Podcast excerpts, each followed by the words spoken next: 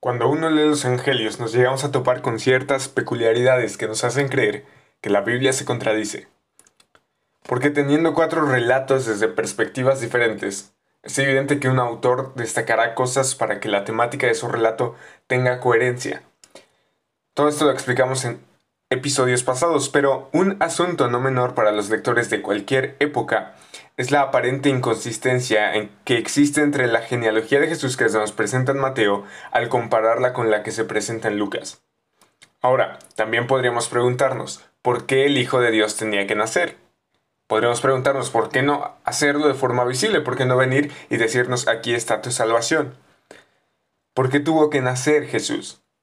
Y para responder estas preguntas eh, que abordaremos en este episodio, vamos a empezar en Gálatas 4:4.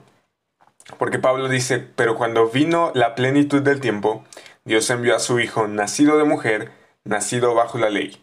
Es decir, en el tiempo en el que Dios dispuso, cumplió su promesa en Cristo, su Hijo eterno, enviado a nacer de una mujer. ¿Y esto para qué? Primero Pablo nos da por sentado la existencia de Cristo antes de su encarnación. Es decir, Cristo es eterno y también nos da a entender su divinidad inherente. Y dice además que ese Dios eterno fue nacido y nacido bajo la ley.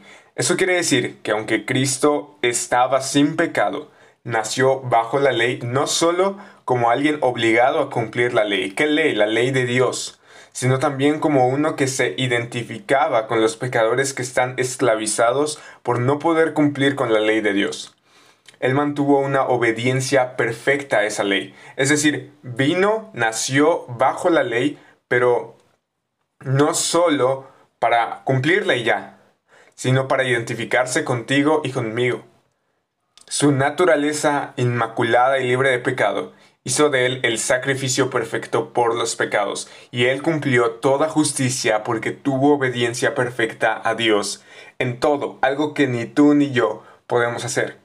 Y esa justicia perfecta, al obedecer en todo, es lo que se pone en nuestra cuenta al creer en Él. Esto es maravilloso porque demuestra la humanidad plena de Jesús y no solo su nacimiento virginal. Jesús tenía que ser Dios a plenitud para que su sacrificio tuviera el valor infinito que se requería para expiar el pecado, pero él también tenía que ser hombre a plenitud para que pudiera llevar sobre sus hombros el castigo por el pecado como sustituto por nosotros. Ahora sí, vamos a revisar la genealogía que Lucas nos da, ya con este pensamiento de por qué es necesario que Jesús tenga que venir a este mundo por qué era necesario que él tuviera que nacer. Así que comienza Lucas en el capítulo 3, verso 23, que dice, cuando Jesús comenzó su ministerio tenía unos 30 años, siendo como se suponía hijo de José, quien era hijo de Eli, etcétera, etcétera, etcétera. Lucas dice que cuando Jesús comenzó su ministerio tenía unos 30 años. Esto es algo curioso porque, por ejemplo, José en Génesis empezó a servir a Faraón a la edad de 30 años, David ascendió al trono a los 30 años y algunos levitas empezaban su servicio en el santuario a esa edad.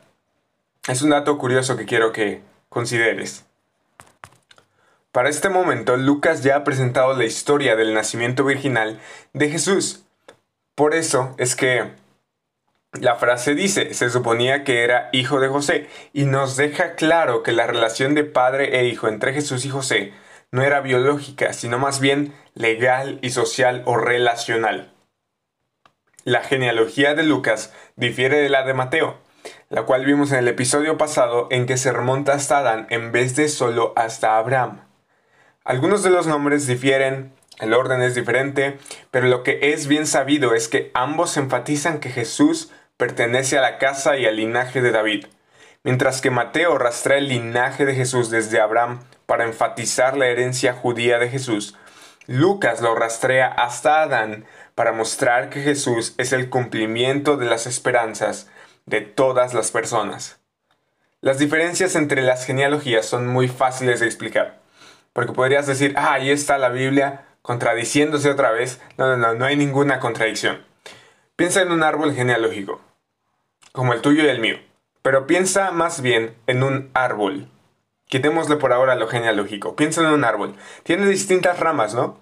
pero finalmente todas se unen en un solo tronco. Y de la misma manera, los antepasados de Jesús no eran hijos únicos, sino que tenían más hermanos, algunos se casaban entre miembros de una misma tribu, o incluso ocupaban términos de padre y madre para saltarse generaciones. Pero conservar a los miembros más destacados de las familias era algo muy común. Así que, lo que podría parecer una posible contradicción en realidad es algo que en todas las genealogías, no solo en la de Jesús, pasa. Aclarado este punto, quiero revisar algo que es muy importante en esta genealogía y es por lo que se caracteriza la genealogía de Lucas, porque vimos que la de Mateo se caracteriza por terminar en, Jesús y empezar en Abraham, pero esta empieza en Jesús y termina en Adán. Y la frase final de la genealogía no es Adán, hijo de, sino dice Adán de Dios. El término hijo que hemos visto en esta genealogía en forma de José, hijo de Elí, hijo de este, hijo de aquel, etc., no está en el griego cuando llegamos a Adán. De Dios. Pero está implícito. Los propósitos de Lucas al rastrear la genealogía de Jesús hasta el primer hombre, Adán, son principalmente dos. El primero es mostrar a Teófilo y a otros lectores que no eran judíos, como tú y yo, que como el Mesías prometió a Israel, Jesús trae la salvación a todas las nacionalidades. Sí, incluyéndonos. Así que no importa tu sexo, raza, nacionalidad, etc., si hoy crees que Cristo ha muerto por tus pecados y a través de Él tienes vida eterna, entonces puedes obtener salvación.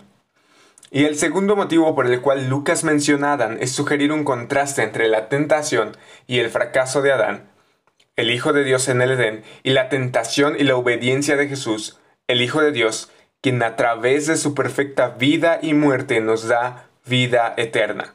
Tenemos vida por su muerte y hoy tienes la oportunidad de que eso sea posible en tu vida si le aceptas como Señor y Salvador.